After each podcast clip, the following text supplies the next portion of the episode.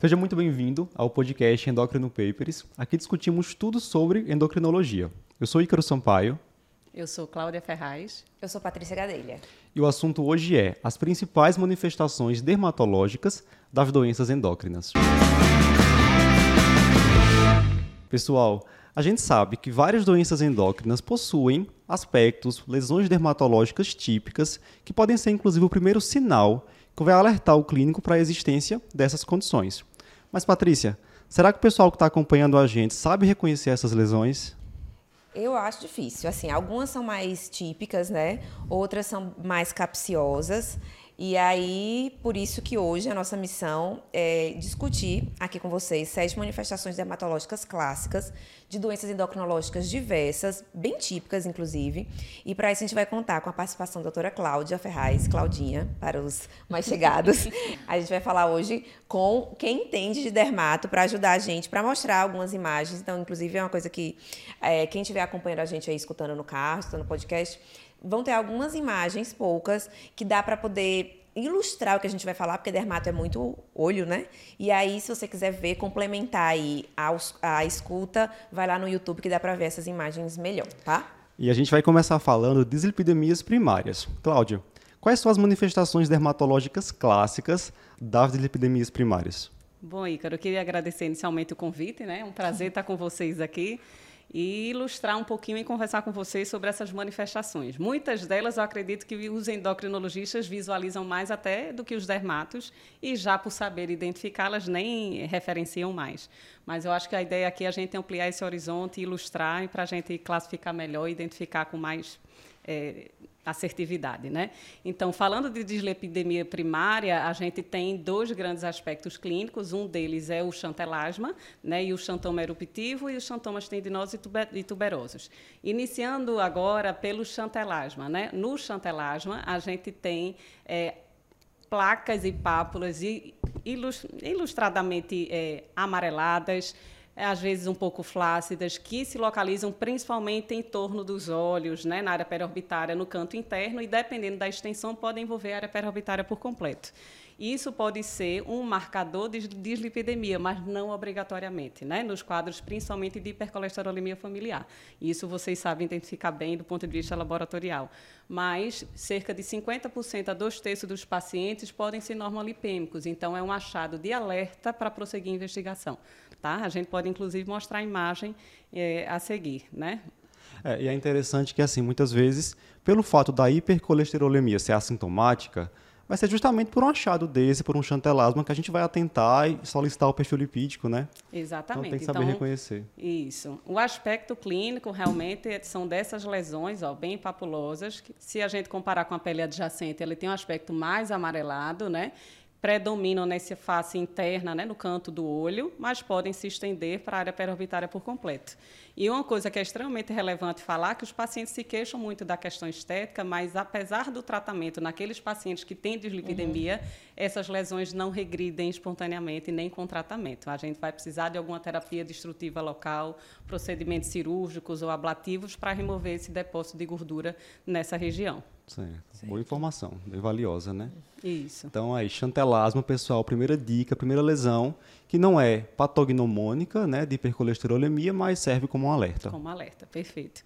Exatamente isso, Ícaro. O que mais que a gente tem aí de lesão de dislipidemia familiar? De dislipidemia familiar, a gente tem também o xantoma eruptivo, né? O xantoma eruptivo a gente associa mais aos quadros de hipertrigliceridemia, isso. né? Em níveis altíssimos, não são níveis baixos, né, nem, nem, limítrofes, então esses pacientes costumam apresentar essas lesões papulosas, de aspecto eritematoso, mas também com fundo um pouquinho amarelado, ó, como a gente vê nessa área central, pode ter esse halo sutilmente eritematoso, mas que predominam em área de, de atrito, glúteo, é, área de coxa, às vezes cotovelo, joelho, é muito comum nessa área extensora.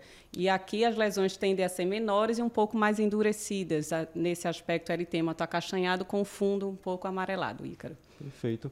É uma lesão bem típica, né, Patrícia, dos pacientes que têm aquela síndrome de quilomicronemia familiar, né? Sim, que, apresentam é, triglicerídeos de 5 mil, às vezes. Geralmente níveis... Pancreatite. Então, é, mas, assim, aí, acho que diferente da, das outras, pelo menos nos poucos casos que eu já vi, é diferente do chantelasma, que no tratamento não regride, aí, Aí você regride. vê uma melhora bem boa, né? Isso, E isso. assim, e às vezes até rápida. Rápida, é na mais hora rápida. que você baixa isso. o valor do triglicérides, né? As descrições de literatura geralmente associam a presença do xantoma eruptivo a partir de, de 3 mil né, de triglicérides, daí para cima. E realmente o controle por semanas a meses pode eh, evoluir com a regressão lenta e gradual e realmente sumirem as lesões se tiver o controle adequado. É bom fixar essa para quem estiver acompanhando a gente, porque é uma das mais comuns. Falando É, de epidemia Isso, primária, é isso. importante E saber. outra coisa que pode chamar atenção até num paciente com abdômen agudo, uma pancreatite, Sim. e você visualizar um quadro como esse, você pode até sugerir o diagnóstico num exame Etiológico, clínico, né? né? É. Num boa, exame boa, clínico, boa dica. tá? Certo. Além desse, a gente tem também os xantomas tendinosos e tuberosos, né? O xantoma tendinoso, como o próprio nome diz, é o depósito né, de, de colesterol, de gordura na área tendinosa. Então, acontece mais nessa região do tendão de Aquiles, pode acontecer em cotovelo, joelho, nessa região. E, curiosamente, é mais comum em quem tem antecedente de tendinite de repetição associada a quadro de hipercolesterolemia. Então, é mais comum esse depósito como se ocorresse num padrão de paciente que tem uma lesão inflamatória naquela região e acaba depositando gordura naquele local. E o xantoma tendinoso, tendinoso que é o que falamos, o tuberoso ocorre mais em área de atrito, superfície extensora, como a gente vê aqui à direita, né, nessas lesões que são maiores do que o xantoma eruptivo, do que o chantelasma, são placas e nódulos mais endurecidos, amarelados e avermelhados, mas que tem esse aspecto mais nodular, mais perceptível né, no exame clínico. É, uma coisa importante do xantoma tendinoso, ele é citado na diretriz atual de dislipidemia familiar como um fator de risco cardiovascular. Para quem tem hipercolesterolemia familiar, se tiver o xantoma tendinoso, tem um risco maior de ter evento é, precoce. E faz parte dos critérios lá holandeses para diagnóstico de hipercol familiar. Então, realmente tem que saber identificar. E eu vou confessar que, quando eu era residente de endócrino, eu ficava, às vezes, com dificuldade para diferenciar o xantoma eruptivo do xantoma tuberoso, mas ficou claro. É maior, né? Bem, É bem maior, maior. é. É, eruptivos são pequenos e são áreas mais proximais, é um- a maioria das vezes, na maioria, né? A região glútea, coxa, né? Esses são É, maiores. lembro bem do eruptivo em nádega, né? Lembro Isso, chamando é muita micro, atenção. né? Lesões menores, papulosas, parece uma erupção mesmo com lesões mais numerosas, né? O que a gente visualiza habitualmente. Muito bom. Então, acho que nós temos aqui as principais, os principais achados né, da Isso. dislipidemia familiar. Vamos falar agora, isso é bem interessante para quem atende aí mulheres com síndrome dos ovários policísticos, né, ou até mesmo outras causas de hiperandrogenismo, que é o isutismo. Então, Cláudia, como é que a gente vai identificar corretamente o isutismo em mulheres com SOP? Ó, e surtismo a gente tem que diferenciar também de hipertricose, né? A gente sabe que os dois se referem ao aumento da quantidade de pelos, mas nas pacientes com SOP o que a gente visualiza é o aumento na área androgênica. Então, nas áreas já habitualmente masculinas que a gente visualiza o aumento de pelos nessa região. Então, é a área da barba, a área do buço, a área torácica anterior, a face interna de coxa. Então, são áreas primariamente masculinas de presença de pelo. Então, quando essa paciente refere que houve um aumento gradual né, nessa quantidade de pelos, associado muitas vezes a outros sinais de hiperandrogenismo, a gente tem que suspeitar que aquele quadro eh, caracteriza um hirsutismo realmente localizado numa mulher que está com algum grau de hiperandrogenismo. Certo. Então, a gente, acho que o principal diagnóstico diferencial, quando a gente começa a avaliar pacientes com esse quadro, seria a hipertricose. Né? Isso. Inclusive, em consultório, é comum chegarem pacientes né, com hipertricose para investigação de SOP, porque acham que Isso. tem o hirsutismo. É, e aí, assim, são, é, são outras áreas, né? São Não andrógenos áreas. dependentes Isso. e tal. É, e, e é uma coisa importante da gente valorizar, utilizar a escala de Ferman, que aí até que a gente vai colocar posteriormente, porque é uma das coisas que entra lá de critério, um dos três critérios de síndrome ovário policísticos, é um, a SOP é um diagnóstico de exclusão, mas um dos critérios é esse hiperandrogenismo clínico, Isso. que o isutismo é um deles. Então, assim, é muito mais importante você detectar isso, às vezes até, do que detectar através. E assim, muito mais fácil do que ter que fazer um exame laboratorial que às vezes não está acessível, ou então esperar um ultrassom, que às vezes específico. não, nem precisa. Se a paciente já tem uma oligomenorreia e exotismo, você já tem dois dos critérios aí é, para fechar SOP, excluindo as outras coisas, né? É. Exatamente. A gente até falou isso no podcast de SOP, né? Porque o critério do hiperandrogenismo ele pode ser clínico ou laboratorial. Tem um exotismo, acabou. acabou. Já vai agora atrás de oligomenorreia, achado de ovário policístico na ultrassonografia, né? Para fechar. Perfeito. Geralmente uhum. isso é gradual, pode acontecer já desde a adolescência, né, na fase puberdade e evoluir de longo prazo, mas a gente vê realmente uma acentuação bem importante e é uma queixa clínica que geralmente a paciente refere. Eu não tinha tanto pelo, começo a ter, eu não tinha nessa área do buço, do queixo, né, área mamária, face interna de coxa. E é diferente porque são áreas de pelo terminal, de pelos grossos, em áreas habitualmente masculinas. Quando a hipertricose, a gente vê o aumento de pelos, tanto terminais, que são essas regiões de pelos mais grossos, mas também de pelos velos, são aqueles pelos fininhos. Então, quando a gente vê hipertricose em quadros paraneoplásicos ou por droga ou por outras doenças associadas como porfiria cutânea tarda, entre outras, a gente vê o aumento tanto de pelos terminais, pelos grossos, como os pelos fininhos na face e em outras áreas do corpo, abdômen, dorso, não necessariamente áreas androgênicas. É, eu acho que você deve ter falado, né? Enfim, não é o objetivo aqui, mas é uma coisa que a gente precisa no tratamento do exotismo precisa das duas coisas, né? Precisa do tratamento antiandrogênico com endócrino, Isso. precisa do tratamento dermatológico junto. Um só separadamente do outro não dá um resultado muito satisfatório. satisfatório. E é uma queixa muito é, que incomoda demais a paciente, né? Verdade. Tem uma paciente assim lá no, no, no ambulatório da HC, para ter uma ideia, ela disse que estava feliz de ter que usar máscara. De tão, de, né? O impacto, né? O impacto é, é demais, é muito né? grande. É, é demais. É. Então, aqui, só para ilustrar, Ícaro, é, veja como essa paciente, além, ela parece ter um certo sobrepeso, né, pela face, mas também ela tem pelos, né, nessa área realmente, habitualmente de barba, nessa área supralabial, se acompanha de acne, né, na acne desse padrão mandibular, que geralmente é uma acne androgênica, já também vai ser critério, né? Que também vai ser critério de SOP como um todo, e também na área de linha alba, né, essa área abdominal, que habitualmente a gente não visualiza nas mulheres sem hiperandrogenismo, o que seria diferente de um quadro com essa hipertricose que a gente visualiza envolvendo praticamente o dorso todo dessa, dessa, desse indivíduo, né, com muitos pelos, tanto finos como terminais, envolvendo todo o tronco e, e, membros superiores. Esse é um caso de hipertricose envolvendo o uso de ciclosporina na, na criança. E aqui à direita, essa presença de além de pelos na barba dessa, desse indivíduo, a gente vê uma série de pelos ó, na área periorbitária, pelos mais finos, que são os pelos velos, mas numa quantidade maior, num paciente com porfiria cutânea tarda. Então, a gente tende a diferenciar bem quadro de hipertricose e sutismo. E se a gente tiver alguma dúvida, temos a escala de Fermat-Galway para a gente tentar classificar. Então, a gente sabe também que o padrão de quantidade de pelos é geneticamente determinado. Existem é, é, famílias que têm uma predisposição maior à presença de pelos, e principalmente aquelas que têm uma genética de, de descendência mediterrânea, libanesa. Então, a gente tem que também valorizar o padrão familiar, mas, sem dúvida nenhuma, o quadro evolutivo, a localização e a queixa da própria paciente. Então, essa escala, é, vocês podem aqui complementar, a gente tende a pontuar é a intensidade e quantidade de pelos em cada uma dessas áreas androgênicas e vai somar para ver se ela se enquadra no quadro de sutismo ou não. Perfeito. Então a gente tem aí, pessoal, a escala ela vai de 1 a 4, cada local que vai ser avaliado são áreas tipicamente androgênicas. E aí o ponto de corte que a gente estabelece, em modo geral, 8, né? Então, Isso. se somar 8, já, já tem diagnóstico de sutismo. Qual a importância disso? Não só para diagnóstico, mas também para acompanhamento. Então a gente faz a avaliação na primeira consulta, coloca lá a pontuação e durante o segmento do tratamento da paciente com SOP, a gente vai fazendo essa reavaliação para ver se há melhora. Porque, por exemplo, eu avaliei uma paciente com SOP, iniciei um tratamento contraceptivo oral. A gente sabe que pelo tempo aí do pelo, né, seis meses seria um tempo ideal para a gente avaliar se houve resposta. Não houve resposta associada à terapia antiandrogênica. Então, esse segmento da escala de Ferma é interessante para você reavaliar a terapêutica também da paciente com SOP. Isso. E a gente reforça porque, às vezes, a gente introduz um tratamento antiandrogênico e a gente tem que lembrar que as fases do ciclo do pelo eles podem estar em estágios variáveis.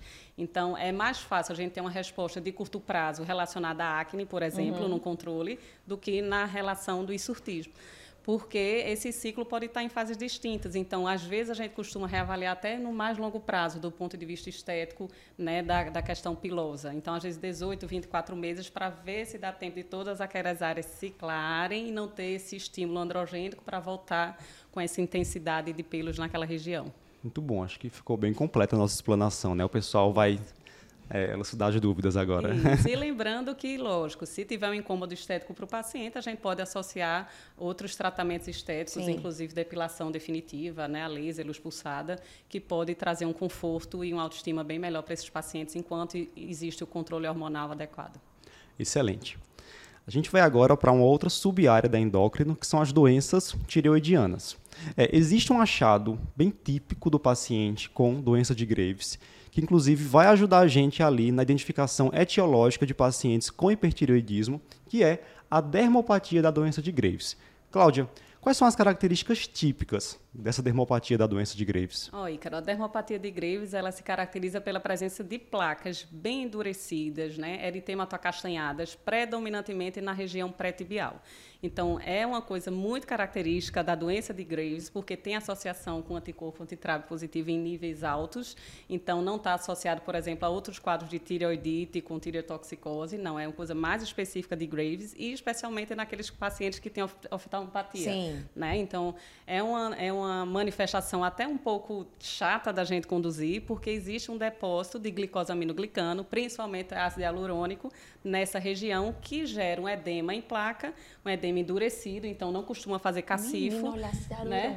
É, a gente podia tirar e fazer preenchimento, um né? A gente, caro de fazer né? preenchimento. Não aparece onde não a é, não quer, aparece né, a gente quer, vai aparecer. Só onde a gente Meu quer. Deus. E aquilo ali pode gerar uma reação inflamatória, associar prurido, gerar um eczema por cima e aquilo progredir. E a própria presença desses glicosaminoglicanos, né, em um volume local, pode atrapalhar a circulação linfática, aquilo progredir com linfedema, infecções de repetição e progredir para quadros mais extensos, por exemplo, como a gente vê na imagem aqui à direita, com nodulações, pápulas e placas mais extensas no membro inferior. É, a dermopatia, juntamente com a orbitopatia de Graves e aquele bócio com frêmito com sopro, são achados típicos assim, que vão dar o diagnóstico etiológico, etiológico. de um paciente com hipertireoidismo. E a gente tem visto com menos frequência, até pelo tratamento, diagnóstico e tratamento precoce da doença de Graves, né? Ainda Sim. bem. Pelo que eu estou vendo é algo assim, bem difícil, difícil. né? É o tratamento é específico. Tratamento, é, é, difícil porque é depósito, né? Depósito de proteína. Não é algo celular que a gente trata com anti-inflamatório, um quadro localizado que você pode recrutar aquela região celular. Então, tudo que é depósito de proteína, glicosamina é uma coisa difícil de ser conduzida. Então, se a gente identifica precocemente e trata, você está trazendo um grande benefício para esse paciente. Muito bom. É, outra doença endócrina, que tem uma lesão bem típica, bem de livro, é a síndrome de Cushing, né? Então, Cláudia, fala um pouquinho para a gente o que, é que caracteriza as estrias típicas da síndrome de Cushing? A estria da síndrome de Cushing é uma estria que costuma ser bem larga, Ícaro. São estrias violáceas, eritematoviolaceas, que costumam ter 1,5 a 2 centímetros, às vezes até mais. Né? O surgimento pode ser súbito ou não, dependendo do, do quadro inicial do paciente, associado a um perfil clínico que chama atenção, né? Obesidade centrípeta, uma face mais arredondada e a presença dessas estrias muitas vezes de forma mais generalizada, não só na área é, abdominal, mas muitas vezes em área proximal de uhum. membro, coxa, região de nádega. Então, tende a ser um quadro bem mais exuberante. É um quadro, assim, é uma manifestação dermatológica que a gente usa muito, assim, quando ela tem essa espessura maior, né, uma que aumenta a especificidade, porque assim, obesidade é uma epidemia, então inclusive a gente faz é muita avaliação de paciente pré-operatório de cirurgia bariátrica. Uhum. E Boa. a gente não faz triagem de todos esses pacientes para Cushing, nem é indicado. Mas aí, assim, esse, juntamente com fraqueza proximal e tudo, é um dos achados que faz a gente assim, não. Esse paciente aqui, claro que merece uma investigação de obesidade de causa secundária, por exemplo, a síndrome de Cushing. Então, essa estria maior e realmente não dá para não ver Sim, assim, né? Não, não dá para não ver uma estria dessa de Cushing, é. uma estria bem violácea. Isso. É uma coisa que chama muita atenção e que faz com que a gente fale, não, peraí, esse paciente precisa de uma investigação antes de fazer um tratamento cirúrgico, um tratamento medicamentoso para obesidade. Perfeito. A gente considera estria, do ponto de vista dermatológico, hum. muitas vezes um quadro fisiológico, né, Ícaro? Então, eu sei que é uma queixa estética de muitas mulheres, né, na adolescência e no período gestacional, mas tem um aspecto clínico diferente e tem uma motivação específica. Estria fisiológica a gente considera aquela estria mais fina, em áreas de tração habituais. Então, na adolescência, muitas vezes a gente vê nas mulheres na região de quadril, de mama, uhum. é o habitual. E nos homens, muitas vezes que ganham peso, massa muscular na região proximal dos braços, às vezes até no dorso, inclusive de pessoas magras. Então, Sendo esta localização e nesse período, a gente sabe que aquilo é fisiológico. Ou estria gravídica, que a gente vê na área abdominal, periumbilical, como a gente visualiza aqui. Mas não são estrias tão largas, tão súbitas, tão atróficas, e nem acompanhado de outros sinais uhum. que chamam a atenção da nossa suspeição para síndrome de Cushing. É, eu lembro que nas aulas sobre Cushing, os alunos perguntavam muito assim, professor, mas por que, é que ela tem essa coloração, né? violácea?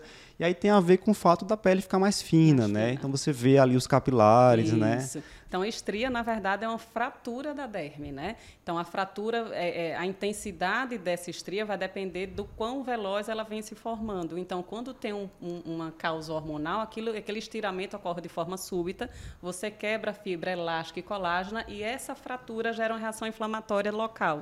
Então, esse padrão de eritema e de intensidade da cor violácea vai depender da velocidade de instalação e do quanto esse estiramento foi, foi estabelecido naquele paciente. Lembrando, né, Patrícia, que a gente pode ter as estrias tanto no paciente com Cushing endógeno, né? Sim, como é, também naquele que... da causa do Cushing, né? Sim, Inclusive o mais comum é exógeno, né? Exato. O mais exato. comum disparado de Cushing. Sem então dúvida. tem que perguntar mil vezes e reperguntar e ver o, que ele está tomando, que nem acha que é remédio, a pomada que ele está passando que não acha que é remédio, e tem até relato de colírio, de apresentação nasal, enfim. É. Cushing tem que perguntar trocentas vezes de causa exógena. Né? É, exato. E a gente vê com tópico mesmo, né? Paciente que usa corticoitópico, tubos e mais tubos, e tem um grau de absorção absurda e chega a ter quadros de Cushing exógeno por uso inadvertido, é. né, de cremes. Muito bom. A gente vai sair um pouquinho da raridade agora para falar de alterações que são muito, muito frequentes no consultório do endocrinologista. Cláudio, como é que as lesões dermatológicas podem nos ajudar a identificar pacientes com padrão de resistência à insulina? Bem, Ícaro, isso é um quadro extremamente comum e pode ou não estar associado à resistência à insulina. O que chama a atenção, pelo menos do dermatologista em princípio, é a presença dessas placas em áreas de dobra que a gente visualiza, que tem um aspecto acastanhado, às vezes até sutilmente aveludado, que predominam na nuca, na região axilar, na face interna da coxa, virilha. Então, esse aspecto aveludado, como a gente vê aqui na imagem, para quem conseguir nos acompanhar, a gente vê que é um padrão de acantose nigricans. Então, a presença de acantose nigricans junto com outros sinais de síndrome metabólica, a gente sabe que aquilo ali pode ser um indicativo de resistência à insulina. Então, paciente obeso ou sobrepeso, né, que tem esses quadros de acantose nessa região, a gente tá, é, precisa indicar, na realidade, investigação e tratamento adequados para esse paciente, considerando essa hipótese, tá? Melhor do que ficar dosando insulina, né, é, né, Patrícia? A gente recebe muita pergunta. Para que, que serve para insulina? Quando que eu doso insulina? Eu falo, olha, na pesquisa de insulinoma, que é um negócio rarésimo. Então, assim, insulina, fora de ambiente de pesquisa e fora da pesquisa do insulinoma, não tem indicação de você dosar. E aí, inclusive, quando você dosar num paciente e vier alto, ótimo, porque é ótimo assim, né? Significa que o pâncreas dele está funcionando. Isso, e aí, assim, é muito mais importante você ver achados periféricos de resistência insulínica porque isso vai me dizer, né, indiretamente, do que ficar isso. dosando insulina e muitas vezes não vai modificar em nada a, a sua conduta clínica a dosagem sérica da insulina. Então, é melhor fazer um exame físico com obesidade centrípeta, obesidade abdominal, é, a cantose nígrica são sinais muito mais, assim, que correlacionam-se muito mais com o aparecimento de diabetes futuro do que a dosagem única de insulina. Além da, da cantose nigricans, a gente tem a presença também dos acrocórdios, né, Patrícia? Então, essas pequenas projeções, né, saculiformes, de pápulas, também nessa mesma região, né, de pescoço, axila, né, face interna de coxa, ela também tem associação com o padrão de resistência à insulina. Então, muitas vezes, algumas pessoas até questionam o que é que tem a ver, como é que apareceu esse tipo de lesão em pacientes com resistência à insulina. Então, pacientes hiperinsulinêmicos têm uma tendência a produzir, a, a estimular, né, receptor de IGF-1, que tem o poder de estimular a proliferação de queratinócito. Então, a, a resposta cutânea a, o grande estímulo do receptor de IGF-1 é a cantose, é a proliferação celular na epiderme que resulta clinicamente nesses achados. Então, o controle clínico vai necessariamente melhorar o aspecto lesional. Esses acrocórdons, não, tá? A acantose nígricas, uhum. após tratamento longo, prolongado e irregular, a gente consegue melhorar o aspecto. Os acrocórdons em consultório ou ambulatório, a gente pode remover com pequenos procedimentos com grande êxito.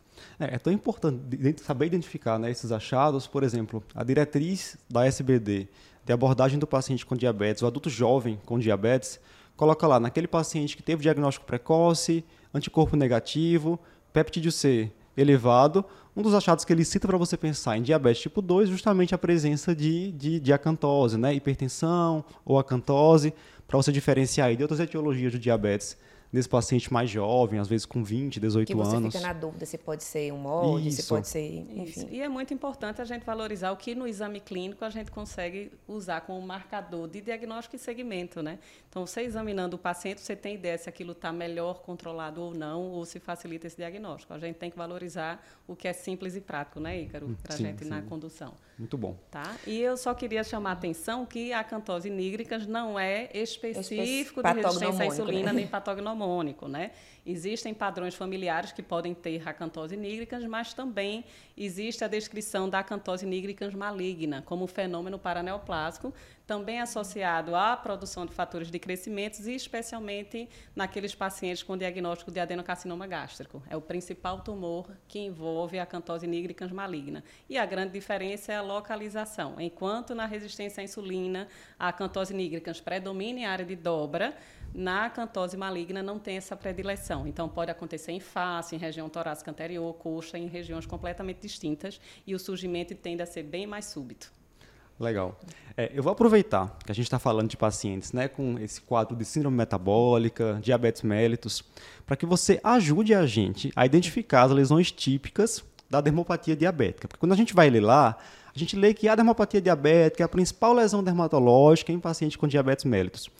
Mas o paciente com diabetes muitas vezes tem tantas lesões, né? Dermatite ocre, às vezes é o paciente idoso já com úlcera venosa, cicatrizada. Então, ajuda a gente assim. Quais são os achados típicos dessa dermopatia diabética?